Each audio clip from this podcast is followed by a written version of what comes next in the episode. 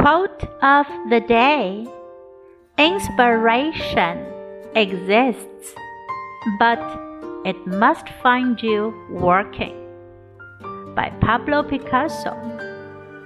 Inspiration exists, but must find you working.